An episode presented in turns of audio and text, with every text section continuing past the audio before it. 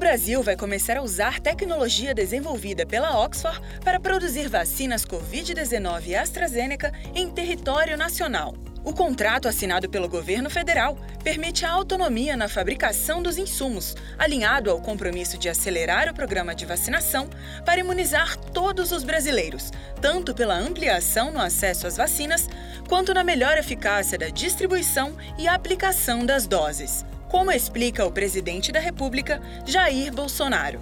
Isso é um grande passo que o Brasil dá. Se não me engano, é o quinto ou sexto país do mundo que passa a produzir o IFA e brevemente né, nós podemos até estar exportando essa vacina. O Brasil é um país responsável que tem um governo que se preocupa com a vida do próximo. Até o momento, o governo federal já distribuiu mais de 100 milhões de doses de vacina Covid-19 a todo o Brasil.